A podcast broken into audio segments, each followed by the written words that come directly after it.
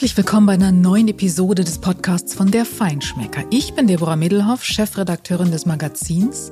Und bei uns geht es um Genuss, um Spitzenköche und ihre Restaurants, um engagierte Produzenten, um Winzer und andere spannende Persönlichkeiten aus der Food- und Gastroszene. Sie alle sprechen in diesem Podcast über das, was sie bewegt, offen und ganz persönlich. Heute ist mein Gast Toni Hohlfeld und erst mit seinem Restaurant Jante in Hannover einer der derzeit spannendsten jungen deutschen Spitzenköche und unser Koch des Monats in der Juli-Ausgabe. Schon ein Jahr nach der Eröffnung gab es für ihn 2016 den ersten Stern, 2020 schon den zweiten und das, und das ist das Besondere, obwohl die Widerstände anfangs enorm waren. Die Bank glaubte nicht an das Konzept und verweigerte den Kredit. Das Geld für Tische, Stühle, Farbe und nur ein wenig Kosmetik in dem damals ziemlich abgerockten Pavillon unter einer Eisenbahnbrücke liehen Toni und seine Partnerin Mona Schrader sich dann privat. Das Ergebnis ist eine beeindruckende Erfolgsgeschichte und Hannover endlich eine ernstzunehmende Genussdestination. Wie er das geschafft hat und wie er als junger, erfolgreicher Koch heute selbst Spitzenküche sieht, darüber und über vieles mehr spreche ich mit ihm jetzt. Vorher noch ein Tipp für alle, die sich für Wein interessieren. Unbedingt in unseren Podcast Apero unseres jungen Magazins Foodie reinhören. Dort spricht Katharina Matthijs mit spannenden Menschen aus der Weinszene. Ganz ohne Fachgesimpel, wie sie selbst sagt. Aber jetzt geht es los mit Toni Hohlfeld. Hallo lieber Toni, Toni Hohlfeld. Super toll, dass das heute geklappt hat mit dem Podcast. Ich freue mich ganz besonders, ein ganz besonderes Gespräch. Unser Koch des Monats äh, in der Feinschmecker Juli-Ausgabe. Schön, dass wir uns heute unterhalten können. Vielen, vielen Dank für die Einladung. Super. Toni, ähm, ihr seid mit eurem Jante in Hannover eines der derzeit, nicht nur derzeit, überhaupt eines der spannendsten deutschen Spitzenrestaurants. Und das liegt nicht nur daran, dass äh, ihr eine ganz äh, kreative, aufregende, zeitgenössische Aromenküche macht, sondern das liegt auch daran, dass, äh, weil ihr euch wirklich alles selbst richtig, richtig hart erarbeitet habt. Und weil ihr vielleicht auch deshalb ähm, ein bisschen, äh, oder nicht ein bisschen, sondern weil ihr vielleicht auch deshalb zu den äh, Restaurants, weil du zu den Köchen äh, zählst, die, glaube ich, viel zu lange maßlos unterschätzt worden sind. Ähm, ich muss ehrlich gestehen, äh, ich glaube, selbst der Feinschmecker hat tatsächlich erst ein Jahr nach eurer Eröffnung das erste Mal über euch berichtet. Ja, so. Vielleicht ist es auch ganz gut so gewesen, man weiß es nicht, ja. Ja, im, im Nachhinein sieht man ja vieles immer auch ein bisschen anders. Nein, aber tatsächlich, äh, vielleicht lag es auch ein bisschen an Hannover. Hannover war ja ganz, ganz, ganz lange nun nicht eben das Epizentrum äh, für Genuss und gutes Essen und Spitzenküche. So ehrlich muss man, glaube ich, sein. Absolut. Ja. Und äh, das ist heute ganz anders. Heute ist Hannover tatsächlich auf der Agenda für äh, echte, anspruchsvolle Genießer und Leute, die wirklich richtig gut essen wollen, die auch reisen nach Hannover. Das war ja vor einer Weile noch undenkbar dass man nach Hannover reist, um ein wirklich gutes Restaurant zu besuchen. Ja, seitdem es die Expo nicht mehr gibt, nicht, ne? Das stimmt, ja. Das stimmt. Sag mal, hat sich der Bürgermeister schon mal dankend bei euch sehen lassen eigentlich, wo ihr Hannover jetzt zu einer Genusstourismus-Destination gemacht habt? Nein. Dann sollten wir ihn mal schnell dazu bringen, dass er das mal tut, denke ich. Äh, nee, das, äh, nee, irgendwie äh, ist es nicht zu ihm durchgedrungen oder er hat da nicht die Affinität für, was natürlich auch sein kann. Da sind wir sowieso in, in Deutschland ein bisschen schlechter aufgestellt, was Politik und Essen angeht. Ähm, ist bis dato noch nichts gekommen. Ne? Gut, ich werde mal schauen, vielleicht kann der Feinschmecker da was. Okay. Spaß beiseite. Ähm, ihr habt einen wirklich, wirklich eindrucksvollen Weg hinter euch mit einem äh, großartigen Erfolg und äh, dem, was ihr heute erreicht habt. Äh, und dieser Weg war durchaus steinig. Wir wollen gleich einmal äh, kurz darüber sprechen, ähm, wie ihr zu dem gekommen seid, was ihr eigentlich heute macht und wie schwierig auch die Anfänge waren, was ihr äh, für Widerstände überwinden musstet. Das ging los, ähm, natürlich zuallererst auch bei der Finanzierung. Das wirst du gleich bitte einmal mhm. nochmal erzählen. Mhm. Ähm, da gab es eine Bank, die war euch gar nicht so wohlgesonnen. Wenn du heute manchmal äh, den Laden abschließt nach dem äh, Service äh, und es war wieder ausgebucht, wieder voll, wieder ein toller Abend, begeisterte Gäste, äh, erfolgreich, Denkst du dann manchmal an diesen Bankberater, der euch damals abblitzen ließ und gesagt hat, Mensch Leute, macht bitte was anderes? Ja, äh, oh, das, ist, äh, das ist eine schwierige Frage, ähm, weil ich die gute Frau nicht mehr wieder getroffen habe, muss ich sagen. Äh, ich habe Gott sei Dank, äh, was heißt Gott sei Dank, aber ich habe einen anderen bekommen. Ähm, ja, ich sag mal, es ist natürlich auf, auf gewisse Art von einer Seite ist es halt verständlich, auf einer ist es halt nicht verständlich, wenn man ähm, als junge Leute, ich glaube, äh, ich war 25, Mona war 24, dahin geht und halt ein Konzept vorstellt, ähm, was es halt äh, seit 15 Jahren oder wahrscheinlich so, wie es das ist, noch nicht gab. Ähm, und wenn du dann natürlich dir jemand gegenüber hast, der überhaupt keine Affinität oder überhaupt kein, kein Bild dafür hat, was du eigentlich machst oder was man machen möchte, ähm, ist es natürlich relativ schnell gesagt, dass es halt nicht funktioniert. Ja. Und ähm, vielleicht hatten wir auch einfach den falschen Punkt. Vielleicht, keine Ahnung, haben wir einen beschissenen Businessplan geschrieben, obwohl der eigentlich ganz gut aufgegangen ist. Ähm, aber ja, natürlich denkt man jetzt immer mal noch, gerade wenn irgendwie was passiert oder mal so, so sieben Jahre jetzt, glaube ich, im August rum sind, dann denkt man natürlich dann schon immer noch mal nach, krass, wie es eigentlich sich dann doch entwickelt hat, ja. Äh, aber vielleicht sollte es auch so sein, weil dann hat man auch noch mal eine andere Wertschätzung. Ja, man man ähm, wächst ja damit. Wie weiß nicht, wie es gewesen wäre, wenn man einfach die Kohle gekriegt hätte oder mehr, als man gedacht hätte und dann wäre es vielleicht auch ganz anders gelaufen. Ja, also man, man hat, glaube ich, da gegenüber dann nochmal eine andere Wertschätzung. Mhm. Du hast äh, damals äh, die Mona Schrader, ihr kanntet euch, ihr habt äh, zusammengearbeitet mhm. Ähm, mhm. in der Ole Dele und habt dann beide entschlossen, ihr wollt was Eigenes machen. Also äh, Anweisungen befolgen, vielleicht auch solche, von denen man nicht immer überzeugt, das war nicht euer Ding, glaube ich. Nee. Dann habt ihr gesagt, ihr macht was Eigenes. Ähm, und dann ging das ziemlich holter die Polter, oder?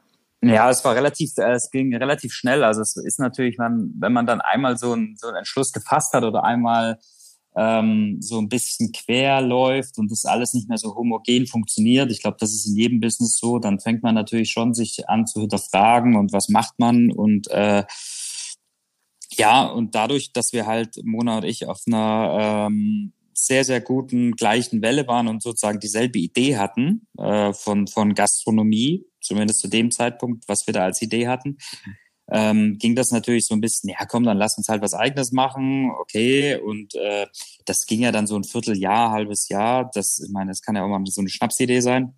Und irgendwann ist halt so ein Punkt gewesen, so ein Sturheitspunkt, wo wir gesagt haben, okay, ähm, drauf geschissen, jetzt ziehen wir es halt durch und äh, haben uns halt einfach mal auf die Suche nach einem Objekt gemacht und haben uns da relativ äh, äh, schnell hatten wir einen guten Steuerberater aus Zufall, dann hatten wir ein Objekt aus Zufall. Also das war alles irgendwie war das so äh, so ein so ein Glücksgriff, ja. Und dann sagt, ist es, denkt man sich ja, ja gut, aber dann soll es halt so sein, ja. Also dann, äh, dann gibt's ja jetzt auch kein Zurück mehr. Das heißt, du hast halt schon äh, Sachen angefangen und die kannst du halt jetzt auch nicht mehr bremsen. Also perfektes Beispiel ist halt, dass wir uns den Laden angeguckt haben. Wir waren natürlich irgendwie vier, fünf Bewerber vom ähm, Chinesen zum Bürgerladen natürlich, äh, zu, äh, weiß ich nicht, Takeaway von irgendwas. Und wir halt mit unserem Konzept und der ähm, Vermieter zu dem Zeitpunkt hat halt ein Ja gesagt. Das heißt, wir waren halt in der Bringschuld, ja. also mussten das dann halt auch irgendwie dann durchziehen, ja. Es klingt sehr einfach. Ja, es ist im Nachhinein ist es natürlich. Natürlich hast du dann so äh, spitzige Hände und wenn du dann ähm, bei der Bank abblitzt, aber wir hatten halt, wir waren da relativ schnell und konnten uns da ähm, schnell gut umorientieren, zwar anders als wir geplant haben und mit weniger Budget als wir geplant haben, aber wir konnten es halt machen. Und man muss halt auch so ein bisschen den, äh, das sehen, dass wir äh, uns den Druck rausgenommen haben, irgendwie äh, zu sagen, das Restaurant ähm, soll jetzt gleich erfolgreich sein, soll sofort einen Stern haben, 18 Punkte, keine Ahnung was, sondern wir wollten einfach nur den Laden aufmachen und anfangen. So, also das muss man so ein bisschen differenzieren. Ja? Wir hatten, ich meine, wir hatten Mittagsservice, wir haben einfach geguckt, dass wir unser Ding machen und dann haben wir geschaut, wonach es draus steht, ja. Und äh, das äh, hat, glaube ich, das Ganze auch so ein bisschen entspannt. Also was heißt zu, zumindest am Anfang natürlich, wenn dann der Zeitpunkt kommt, dass du sagst, okay, ab 1. August geht's auf, was dann letztendlich am 15. war und halt die ganze Familie damit angegriffen hat, geputzt hat, mit eingeräumt hat, irgendwie Klodecke eine halbe Stunde vor Eröffnung angeschraubt waren, da wirst du natürlich schon nervös, auch weil natürlich das Backup ein, äh, des finanziellen ähm, dem Null, wenn nicht sogar drunter ging, wo wir aufgemacht habt, haben. Äh, Genau, ihr habt euch, ihr habt äh, von der Bank ja letztlich dann kein Geld bekommen, weil die mhm. Bank nicht an euch geglaubt hat. Ähm, genau. Du hast, glaube ich, an einer Stelle mal gesagt, man könnte locker einen äh, Carport finanzieren oder irgendwie einen Mittelklassewagen, aber ein bisschen Geld und so wahnsinnig viel wolltet ihr, glaube ich, gar nee, nicht. Nee, nee. Äh, kriegte man damals und heute ist es nicht anders von der Bank. Auf gar keinen Fall. Ja. Ihr habt dann ähm, sozusagen eine ähm, ja, eine Freundes, glaube ich, Finanzierungsrunde gemacht irgendwie. Habt euch ja. das Geld zusammengesucht.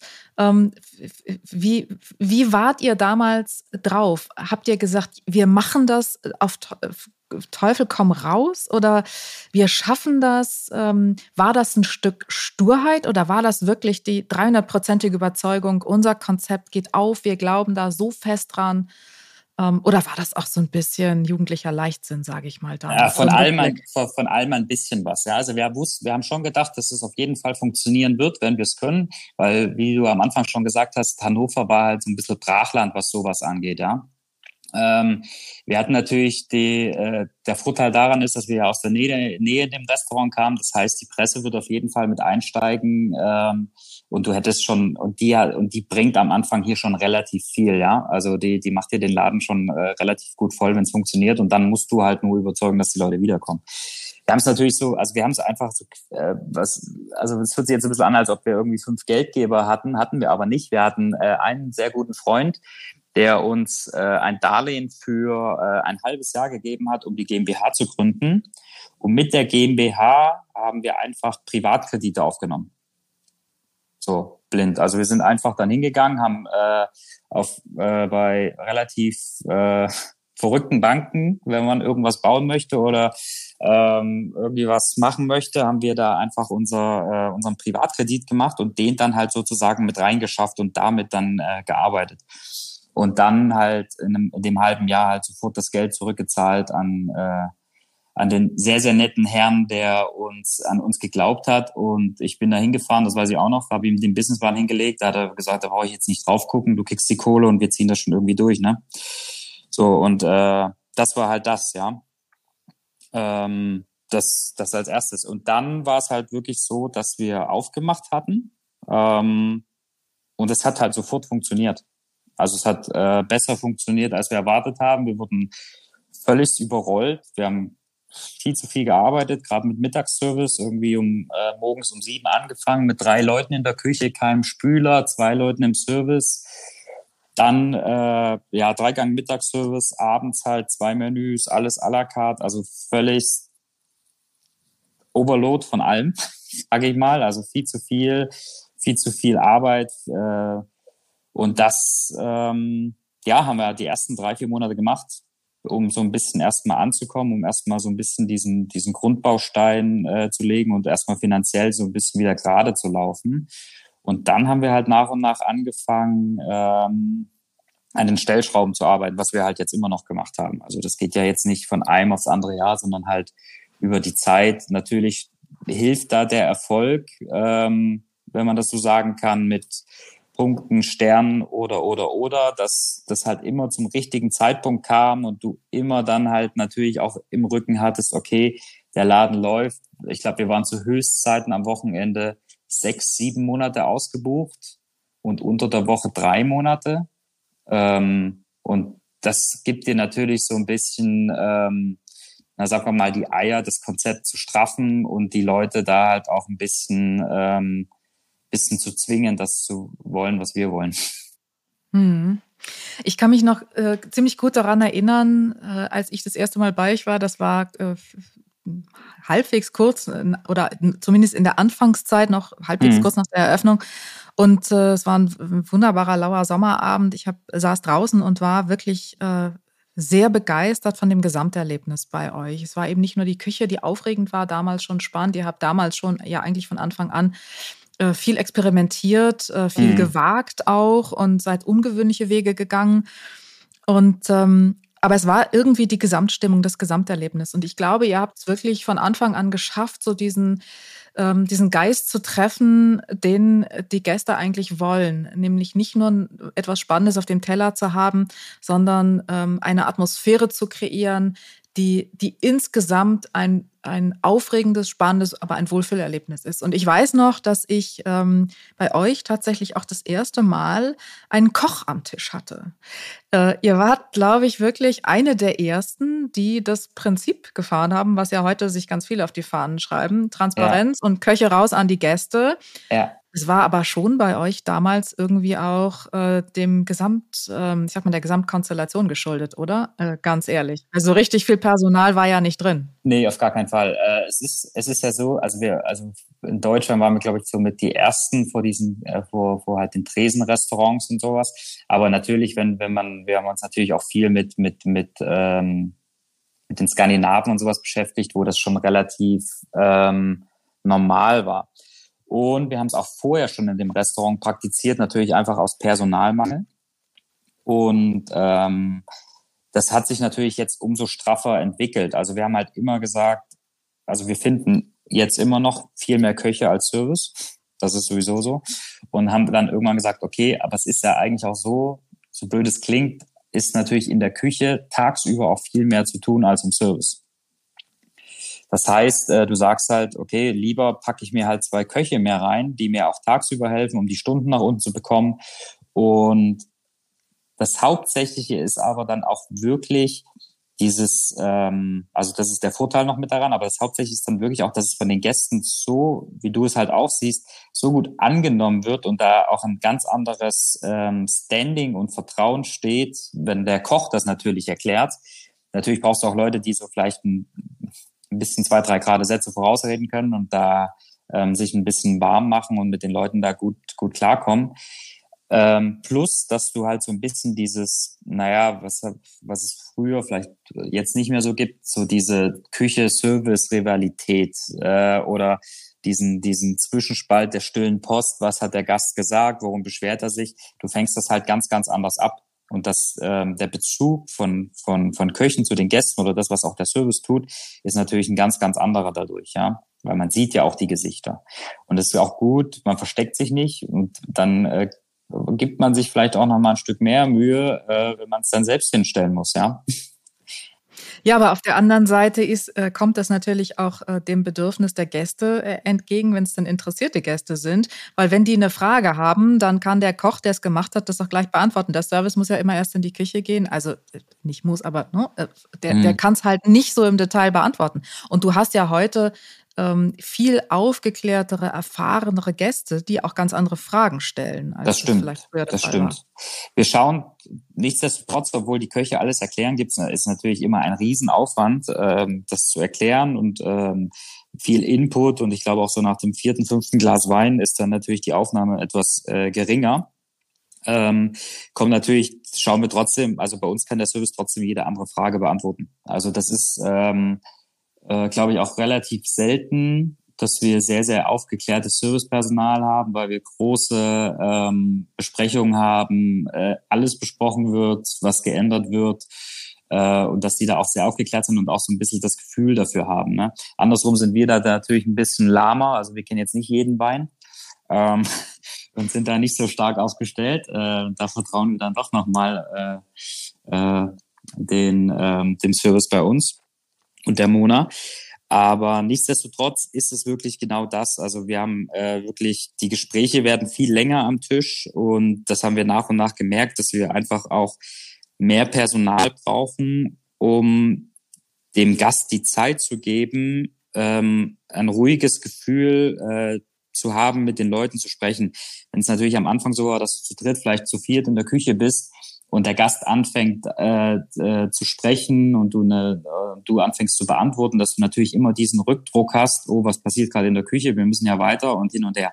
Und das haben wir jetzt über die letzten zwei bis drei Jahre geschafft, halt uns so ein Team aufzubauen oder so eine Größe zu schaffen, äh, so ein Personalstamm, dass halt auch gefühlt ein Koch auch mal eine halbe Stunde mit dem Gast reden kann. Und das wird, ähm, das ist natürlich sehr, sehr positiv.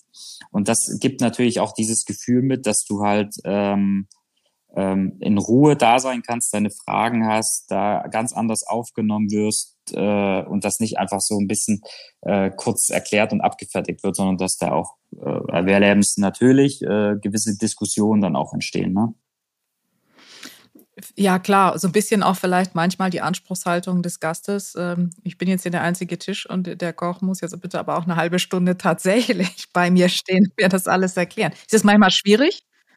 Ja, nee, eigentlich nicht. Also wir versuchen das schon auch zu machen. Ich meine, es ist natürlich äh, viele Sachen äh, sind bei uns natürlich auch entstanden, wo man, wo es vielleicht Diskussionsbedarf gibt oder wahrscheinlich, also immer oft Diskussionsbedarf gibt und ähm, darüber gesprochen werden möchte, wieso, weshalb, warum.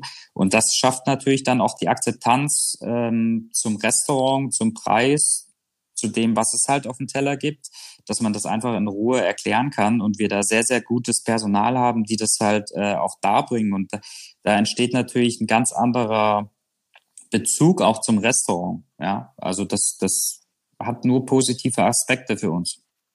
Mhm.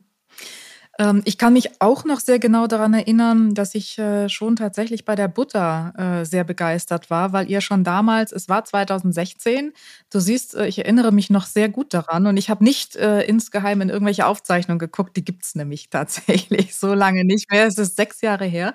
Aber ihr habt schon damals, ähm, es war, ich weiß nicht mehr genau, ob es äh, irgendeine Asche war oder ob es, ich glaube, es war aber tatsächlich auch etwas gedörrtes, ein Pulver getrocknet. Es mhm. war Gemüse jedenfalls, das mhm. ihr über die Butter gegeben habt und das ein ganz unfassbar tolles Aroma ähm, der Butter auch mitgegeben hat. Und ähm, das war genau das. Also ich, ich wollte wissen, wie wird's denn nun gemacht? Und ich mhm. konnte sofort fragen und kriegte mhm. eine Antwort. Und ja. ähm, das, das macht's dann wirklich eben, wie man sieht, auch äh, eindrucksvoll und äh, unvergesslich oder zumindest lange äh, merkbar. Das ist sehr nett. Danke. ja. Ähm, weil mich dieses, aber weil mich dieses, dieses Würzpulver damals schon so begeistert hat. Ähm, mhm. Du hast persönlich auch sowieso einen sehr kurzen Karriereweg und einen auch sehr eindrucksvollen Karriereweg hinter dir. Du hast die Ausbildung gemacht in Hannover mhm. und äh, du warst bei Henrik Otto im Lorenz Adlon, mhm. ich glaube ein Jahr ungefähr, mhm. was kurz ist, ja. ähm, was dir aber wahnsinnig viel mitgegeben haben muss. Und du bist dann mit 23 ja in die Ole Dele, was der Küchenchef, hast sofort Erfolg gehabt und hast dann ähm, ich glaube, drei Jahre später das Jante aufgemacht. Und dann ging es auch, also so ungefähr grob. Ja. Ähm, ging es auch ab. Das heißt, du hast eigentlich gar nicht so den klassischen Weg absolviert. Äh, sechs, sieben, acht Stationen, viele Eindrücke gesammelt, viele Erfahrungen gesammelt. Was hat dich so geprägt einerseits und was hat dich dann auch deinen eigenen Stil entwickeln lassen? Ähm, ja, es ist natürlich so, dass äh, ich aus einem äh, sehr guten Ausbildungsbetrieb gekommen bin und da auch noch ein bisschen weitergearbeitet habe und dann äh, gemerkt habe, okay, es, es langt halt nicht und ich will dass mir das halt angucken. Und das ist wirklich aus Zufall entstanden, dass ich dann ins ähm, Esszimmer zu Herrn Otto gekommen bin. Und das war natürlich, also ein Jahr klingt kurz, äh, gefühlt waren es aber drei Lehrjahre nochmal obendrauf. Ähm, also ich habe da, glaube ich, alles nochmal gelernt. so. Ähm, und ich glaube, ich wäre auch länger geblieben, wäre es nicht irgendwie das Haus gewesen oder Berlin gewesen, weiß ich nicht. Ähm, und das war dann, aber das hat natürlich diesen, diesen Weg des ähm, qualitativ hochwertigen und alles bis zum Ende bringen. Und ich meine, da brauchen wir nicht drüber reden, was für Herr Otto für ein Perfektionist war in der Küche oder ist. Also da, ich glaube, da, da gibt's nicht viele von. Ähm, und das hat mir natürlich extrem geholfen und hat mich auch extrem gefordert und in einem Jahr, glaube ich, auch äh, für drei Jahre geprägt. Danach bin ich in die Ole Dele, da war vorher schon, war ein Küchenchef, der Andreas Tuckensammer, der hatte diese Regionalschiene halt angefangen. Und ähm, das ging dann aber relativ schnell, dass er dann äh, irgendwie auch äh, aufgehört hat und ich das dann übernehmen durfte. Ähm, was natürlich alles immer so Glücks Punkte sind. Ähm, was wäre halt gewesen, wäre ich nochmal in ein anderes Restaurant gegangen, hättest du ja nicht die Chance gehabt, Küchenchef zu werden, ja. Und äh, ich hatte halt immer das Glück, dass ich dann halt machen konnte, was ich wollte und halt auch ähm, Fehler machen konnte, ohne dass mir halt, dass ich gleich irgendwie äh, verbrannt wurde. Und das äh, hilft natürlich auch dann den eigenen Weg zu finden. Nichtsdestotrotz ist das, was wir halt vor sechs, sieben Jahren oder vor acht Jahren in der Ohlendele gemacht haben, ähm, gefühlt Welten von dem, was wir jetzt tun. Ja, natürlich kommt das auch damit zusammen, dass man natürlich älter wird, man wird ein bisschen erfahrener. Äh, man war auch selbst mal vielleicht irgendwo in vielen Restaurants essen und ähm, hat sich natürlich auch damit beschäftigt. Jetzt nicht in dem Sinn, okay, was kochen die, das machen wir genauso, sondern einfach, wie funktioniert halt Gastronomie auf der Welt oder äh, wie funktioniert es woanders. Und dann sind das halt so diese Steps mit deinem Personal zusammen, dass du auch da hast, das muss man ja auch immer sagen, ähm, um dann langsam die Schritte und die Wege zu entwickeln. Und jetzt die Sprünge, die wir am Anfang gemacht haben, also diese großen Sprünge, wo du halt in einem Jahr, glaube ich, schon relativ große Unterschiede gesehen hast von, von Qualität zu, zu Aufbau eines Gerichts von 15 Komponenten zu fünf Komponenten, ähm, aber alles ein bisschen nochmal durchdachter und nochmal ein bisschen weiter, dass das natürlich die Sprünge jetzt kleiner werden, aber umso aufwendiger und genauer werden, sich darauf äh, zu fokussieren, zu konzentrieren, okay, wir wollen halt, dass wenn die Leute ins Jante kommen, ähm, sie wissen, dass sie auch das nur im Jante kriegen. Und das macht es, glaube ich, schwer, ähm, macht es aber auch für uns spannend. Aber und wie gesagt, jetzt hat man halt auch einen anderen Backup und ein anderes Vertrauen durch Deeds, durch Bewertungen, dass, ähm, dass das halt äh, funktioniert. Hätten wir, glaube ich, am Anfang das gemacht, was wir jetzt machen, weiß ich nicht, ob das genauso angekommen wäre. Ja, weil die Leute merken wir auch, also wir haben schönerweise ein hohes Stammgästepotenzial, die halt uns wirklich schon seit sechs Jahren besuchen oder seit sieben Jahren und die ja sozusagen sich auch mitentwickeln mit uns. Ja, die haben ja auch gelernt, diese Geschmäcker zu haben und haben dadurch, dass sie vielleicht bei uns waren, dann auch noch mal andere Restaurants in dem in dem äh, Stil oder sowas erkundet. Und das, das, äh, deswegen sage, habe ich am Anfang ja schon gesagt, das war alles immer zum richtigen Zeitpunkt äh, die Sachen, die wir bekommen haben und die sich äh, gelohnt haben. Und das hat uns dann auch nur geholfen. Ich glaube, alles andere wäre vielleicht auch äh, anders gelaufen. Man weiß es nicht. Was, aber was hat dich denn ähm, geprägt äh, oder so, so inspiriert, dass äh, du gesagt hast, ich will, äh, ich, ich, das Jante soll so sein. Also das ist jetzt unser Stil. In die Richtung gehen wir.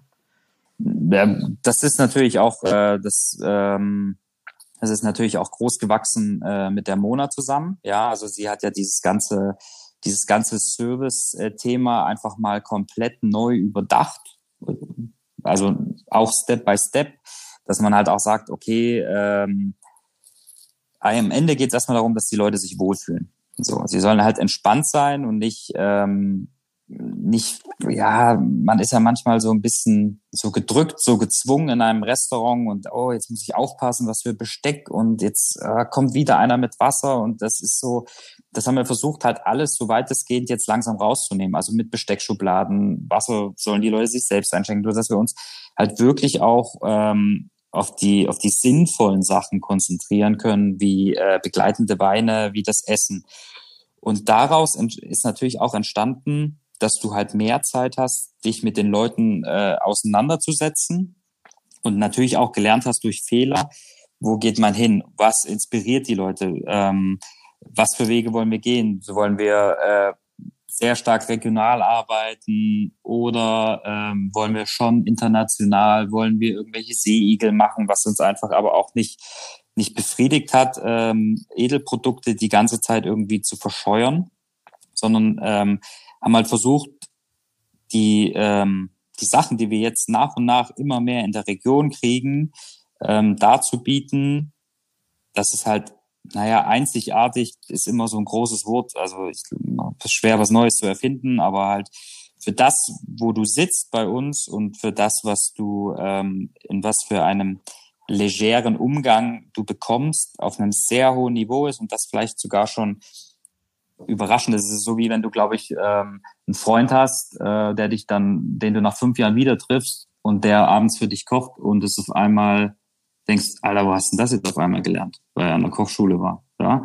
Und das soll halt, aber nichtsdestotrotz geht es eigentlich uns immer nur darum, die Leute abzuholen, egal in welchem Sinn. Also nicht nur kulinarisch, weil das schaffst du nicht immer, das geht nicht, wenn du so äh, äh, aneckend kochst, sondern dann aber eher dann doch nochmal über die Persönlichkeit, über das Entspannte, über äh, äh, nicht das Steife, sondern einfach, dass die Leute so sind, wie sie sind. Und ich glaube, das, macht einfach die Gesamtmischung. Also ich kann es mir fast, ich kann es einfach auch nicht erklären. Also wir, das Restaurant, was wir haben, ist das Restaurant, wo wir am liebsten hingehen würden.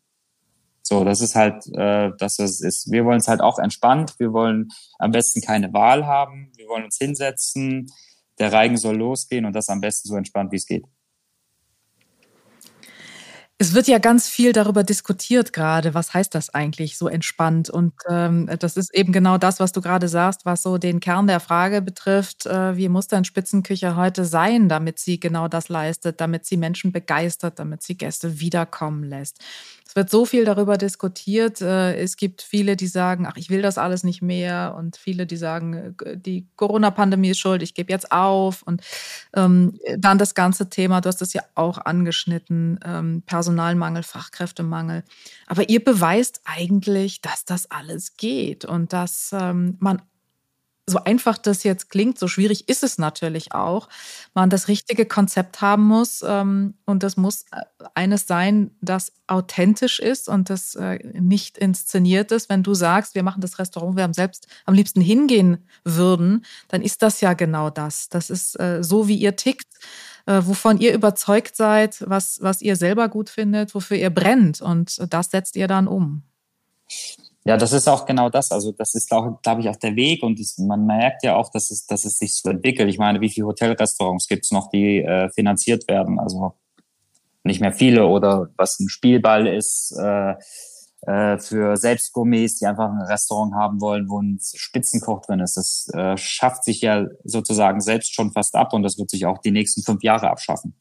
Also ich gehe stark davon aus, dass äh, es bald mehr ähm, eigenständige Gourmet-Restaurants mit eigenen Konzepten gibt als äh, hotelgeführte oder investorengeführte äh, Restaurants. Das hat Pandemie natürlich einen, einen großen Schlag gemacht.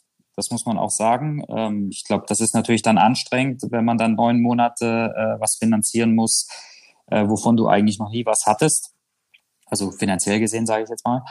Ähm, und das, das macht natürlich ein großes Umdenken. Und das Umdenken passiert ja vom, wie gehst du mit deinem Personal um, Work-Life-Balance, vier Tage Woche, äh, zu dem, was kann man aufs Wesentliche reduzieren.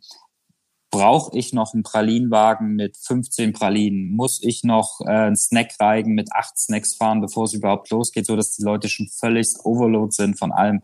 Und da muss jeder, glaube ich, sein Mittelmaß finden. Und dieser Weg halt auch mit der Selbstständigkeit lässt sich natürlich auch manchmal hinterfragen, braucht's das denn?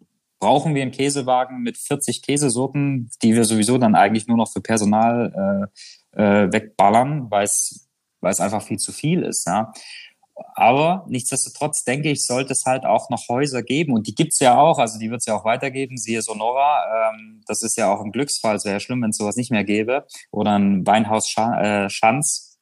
Äh, Weinhaus Schanz, habe ich Weinhaus gesagt, Schanz-Restaurant. Ähm, die halt auch eine, eine Klassik fahren mit Edelprodukten und das halt absolut akzeptiert wird.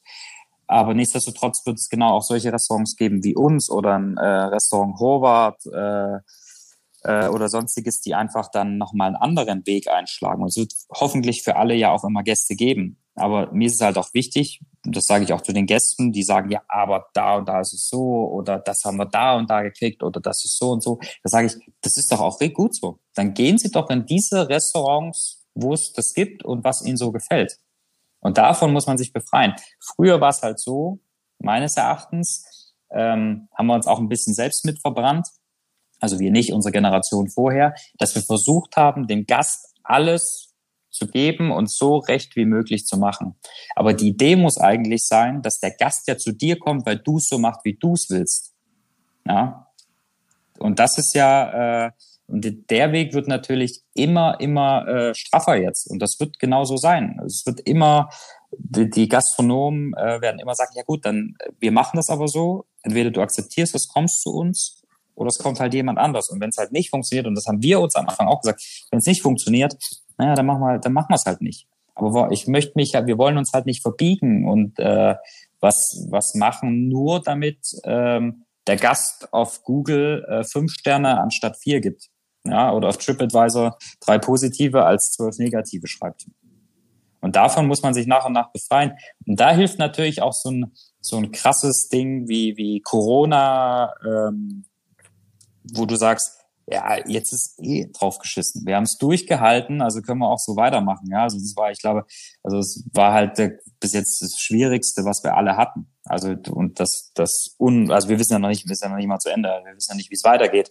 Aber das macht, glaube ich, auch nochmal die Brust zu sagen, okay, nee, es funktioniert auf unserem Weg und damit können wir dieses Restaurant auch finanzieren, weil wir nun mal kein Hotel, kein Backup haben. Also bitte akzeptiert es oder es kommen halt andere oder geht woanders hin. Da gebe ich dir recht, allerdings glaube ich, dass sich umso mehr dann ähm, die Spreu vom Weizen auch trennt. Weil äh, wenn du sagst, du ja. machst es, wie du es gut findest, äh, mhm. und es ist dann aber nicht gut, mhm, äh, oder ja. du kannst es eben einfach nicht mhm. wirklich richtig ja. überzeugend, mhm. dann äh, ist das halt auch kein Weg. Wenn du ähm, mit Top-Produkten, Luxusprodukten ähm, arbeitest, internationale äh, Dinge anbietest, hast du ja, sage ich mal, schon vielleicht auch noch eine etwas breitere Auswahl, was nicht heißt, dass es einfacher ist. Mhm. Ähm, aber ich glaube, es ist schon noch mal eine Hausnummer schwieriger, dann die Menschen wirklich zu überzeugen, wenn man sagt, ich gehe jetzt dieses Risiko ein, was ja vielleicht auch wirklich ein höheres ist, zu sagen, ähm, alles auf eine Karte. Also ich mache es jetzt so, wie ich es gut finde. Das, das, das, das stimmt auch. Ähm, wobei ich halt auch glaube, dass aber dieses, ähm, also man darf natürlich nicht immer nur schwarz und weiß sehen. Wobei ich aber glaube, dass es halt ähm, langsam schwieriger wird, äh, auch wenn man den äh, 500. Kaisergranat mit ähm, Beurre Blanc isst, äh, zu überzeugen oder die, die ähm, keine Ahnung, die, die nächste Kaviar-Nocke äh, äh, irgendwo drauf hat ähm, in Erinnerung zu bleiben und wiederzukommen, als wenn man dann einfach sagt, ja gut, jetzt habe ich mal den zwei Sterne oder den drei Sterne, also drei Sterne vielleicht nicht, aber zwei Sterne, ein Sterne gegessen, aber am Ende ist es ja fast wie überall. Ja. Na gut, aber Toni, Hand aufs Herz. Das Gleiche passiert im Moment mit der Karotte. Ja, genau. Ich esse, ne? ja, ja, also mal, wieder, wirklich. Ja. Ich esse jetzt auch die 50. Karotte und sage, die habe ich auch schon 18 Mal gegessen. Ja, ja, das stimmt so. auch. Ja. Ja, also, also das, ja, das ist, ich verstehe, ich verstehe das. Also, aber nichtsdestotrotz glaube ich, gerade weil es halt auch immer weniger wird, oder was heißt immer weniger wird's ja nicht, eigentlich wird's ja immer mehr, äh, wie viel gute Gastronomie es gibt. Aber umso mehr äh, wird's ja auch eigenständig, also zumindest das, was ich so beobachte. Ich glaube, ähm, wenn man, also Berlin mal jetzt komplett auch rausgenommen, aber es gibt natürlich auch andere Restaurants, die halt äh, ähm, einen einzelnen und radikalen Weg gehen. Natürlich kommt das aber auch immer darauf an, Du musst ja schauen in deinem Restaurant, was hast du für einen Umkreis? Was hast du für Leute, die zu dir kommen? Ich glaube auch, dass du halt ähm, im Schwarzwald äh, eventuell jetzt nicht äh, äh, Berliner Tresenrestaurant reinbauen kannst und davon ausgehen kannst, dass es dauerhaft voll ist. Ja, also es kommt ja, es kommt natürlich auch immer so ein bisschen auf die Metropole an oder für was für Leute du hast. Und ähm, viele Leute, die natürlich da so professionell essen gehen, sage ich jetzt mal, geht es dann, glaube ich, schon fast immer noch mal mehr sogar ums Persönliche als ums äh, Kulinarische. Also zumindest die, die in dem Umkreis kommen, ja. Das spielt sicher eine Rolle. Klar. Sag mal, ähm, wenn wir jetzt noch mal auf die aktuelle Situation mhm. schauen, ähm, Pandemie bedingt, aber auch ähm, Krieg in Europa, äh, muss man ja auch mal sagen, ja. ähm, hat Folgen. Die Preise galoppieren davon. Das ja. ist äh, kein Spaß. Ähm, es gibt auch manche Waren, Produkte gar nicht im Moment oder mhm. teilweise. Wie ist die Situation jetzt für euch? Wie schwierig ist die Situation? Wie herausfordernd ist sie? Und äh, wie geht ihr damit um? Ähm, ja, wir merken das natürlich auch äh, vom Restaurant bis ins Private natürlich. Ähm, ich sag mal, das, was wir benutzen, ist noch relativ im Rahmen. Natürlich äh, kostet halt der Spargel nicht mehr äh, 11 Euro das Kilo, sondern 13, 14 Euro, was er aber hätte eigentlich auch schon vor äh, fünf Jahren kosten sollen für den Aufwand für die Arbeit. Äh, das heißt, also die Preise regulieren sich eigentlich jetzt gerade dahin, äh, ähm, wo sie gewissermaßen auch hätten vorher schon sein können, einfach nur um äh, Bauern mehr Geld zu verschaffen, Lieferanten und, und, und, und, und. Für die wirklich manchmal auch Drecksarbeit, ja, äh, oder anstrengende Arbeit. Nichtsdestotrotz ist es natürlich, wissen wir alle jetzt nicht, wie das weitergeht. Ich glaube, man ist da auch, man versucht es natürlich auch noch ein bisschen, ein bisschen äh, entspannt zu betrachten, weil natürlich das Portemonnaie der Leute auch kleiner wird. Ja, also wie viele Leute sind dann noch bereit zu sagen, ähm, wir gehen da essen. Davon rede ich aber jetzt nicht von den obersten, naja, sagen wir mal 10.000, die es jetzt nicht gerade juckt. Aber es geht ja auch um die Leute, die ihren Jahrestag äh, feiern, die einmal im Jahr kommen, weil der Mann affin ist äh, und gerne äh, seinen Geburtstag da feiern will. Ähm, man versucht halt die Leute äh, trotzdem bei der Stange zu halten. Was wir aber immer noch merken, das kann aber auch dieser, dieser Zusammenhang mit Corona sein, dass die Leute einfach raus wollen essen wollen und einfach auch mal abschalten wollen. Und das darf man ja nicht vergessen. Du bist ja auch mal einfach ein Ort, wo du vier, fünf Stunden einfach mal äh, nicht an so einen Scheiß denkst und mal keine Nachrichten siehst und die dich da irgendwie runterziehen. Deswegen ist das so ein schmaler Grad. Ich denke eher, dass es halt genauso wie es auch zwischen diesen Lockdowns war, dass dieses äh, mittelständigen Restaurants, gute Gasthäuser, äh, ähm, gute Steakhäuser, alle, die so ein bisschen diesen Mittelpreis haben, jetzt äh, zwischen Döner und Luxus, dass die es schwerer haben. Weil das natürlich diese Gäste sind, die sagen, ach Mensch, heute Abend, Freitag nochmal, komm, wir gehen nochmal, trinken nochmal eine Flasche Wein, essen nochmal, weiß ich nicht, äh, unser Schnitzel mit Spargel und vorher noch mal eine kleine gebratene Garnele auf dem Salat, dass du dir das vielleicht sogar eher sparst als so ein Event wie in so einem Restaurant. Und das ist, das wird sich aber rauskristallisieren. Also ich äh, habe immer das Gefühl, dass jetzt immer mehr Leute sagen, dann spare ich mir das lieber zwei, dreimal äh, irgendwie für 70, 80 Euro, was es dann am Ende ja auch schon sind, essen zu gehen und gehe dann halt einmal so essen. Mhm. Das ist so das ein bisschen mein Gefühl. Mhm. Ja, das, da bin ich bei dir, das denke ich auch.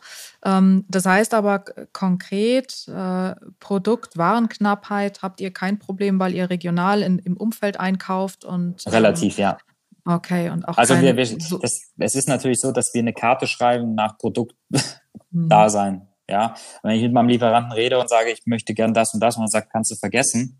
So für die nächsten sechs Wochen, da werden wir immer Probleme haben. Du kannst es jetzt mal haben, aber dann vielleicht wieder mal nicht. Dann lasse ich es sowieso. Also wir schauen schon, dass es dann halt gerade äh, aktuell ist. Was natürlich jetzt im Sommer, glaube ich, noch ein bisschen einfacher macht, weil du einen ganz anderen äh, ähm, äh, tollen Gemüse, Obstanteil äh, hast, äh, was äh, eventuell uns eh durch den durch den durch die Dauer des des äh, Krieges äh, anhält, dass es im Winter etwas schwieriger werden könnte. Ähm, ja, aber dadurch, dass wir relativ sowieso immer auf Flugwaren so Verzicht haben, zumindest so, naja, sagen wir mal 90 Prozent, ähm, haben wir hier Gott sei Dank gute Bauern, mit denen wir schon seit Jahren zusammenarbeiten und die halt trotzdem noch weitermachen. Ja. Und dann bezahlen wir halt die vier, fünf, sechs Euro das Kilo mehr. Die müssen wir natürlich auch weitertragen. Da brauchen wir nicht drüber reden. Also wenn man sich alle Gastronomen anguckt, äh, haben die alle ein bisschen an der Preisschraube gedreht, um das äh, aufzufangen.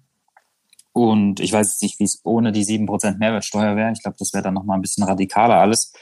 Ähm, deswegen sind wir da bis jetzt relativ befreit von. Mhm, das ist gut. Was ist das Ziel für die nächsten sechs Jahre? Ähm, dass, dass das Unternehmen stabil bleibt und wir jeden Monat pünktlich die Gehälter und die Miete zahlen. Also was heißt Miete nicht, aber wir alle die, die äh, Kredite zahlen können fürs Haus. Das ist immer das Erste. Das Erste, was am Ende vom Monat vom Konto geht, ist das Gehalt für die Mitarbeiter. Und das, wenn wir das schaffen können, mit der Qualität, die wir jetzt fahren, wir sind an dem Punkt jetzt in dem Restaurant, wo wir einfach happy sind. Also es ist alles, also so beschissen es auch vieles ist, ähm, haben wir doch ein äh, schönes Restaurant, was gut gebucht ist, was äh, akzeptiert ist, was schönerweise eine gewisse Aufmerksamkeit pflegt, sonst würden wir ja nicht auch nicht miteinander sprechen. Also wie soll es halt weitergehen? Ist doch alles gut. Das heißt, rückblickend nochmal machen, den Weg nochmal gehen? Ja. Vielleicht nochmal ein paar, paar Abzweigungen vielleicht anders nehmen, aber ja, das ist ja das, was ich auch wieder mal am Anfang gesagt habe. Vielleicht sollte es auch einfach so sein. Ja, man, man lernt ja daraus oder wird oder demütiger, ähm, dass man sich nicht alles auf einmal hinstellen kann, sondern dass man halt da mal wieder das Weinkühlhaus renovieren kann. Da kannst du dir immer wieder die Toiletten machen. Das sind ja alles so Schritte, die dich immer wieder, immer wieder glücklich machen, dass du dieses Ziel erreicht hast und die, ähm, wo du sagst, okay, das habe ich halt mit meinem eigenen Geld und mit der eigenen Arbeit und mit den so beschissen wie viel es war, äh, aber so gut, umso mehr Gutes war es halt auch, selbst finanziert und selbst erreicht. Und das ist ein gutes Gefühl. Das ist vielleicht die beste Bilanz, die man haben kann. Ja, und ich glaube auch, dass man ja immer, ähm, man sollte doch einfach dankbar sein, dass du das Restaurant auch aufhaben kannst. Ja. Also das ist, glaube ich, Dankbarkeit ist, ist ganz gut, ja, dass wir ähm, Gott sei Dank nicht irgendwie äh, schließen müssen oder flüchten müssen oder andere richtig beschissene Probleme haben, alle relativ gesund sind im Umfeld und ähm, du einfach dein Ding machen kannst. Und das ist ja, ich glaube, besser kann es halt nicht sein, ja. Absolut. Lieber Toni, vielen Dank. Alles Gute, viel Erfolg euch weiter. Ich bin sicher, ihr werdet den haben. Vielen, vielen Dank. Danke fürs Gespräch. Das war wieder eine Folge des Feinschmecker Podcasts. Mehr spannende Themen rund um Genuss, Gastronomie und Lebensart gibt es jeden Monat neue Magazin auf YouTube und natürlich auf feinschmecker.de.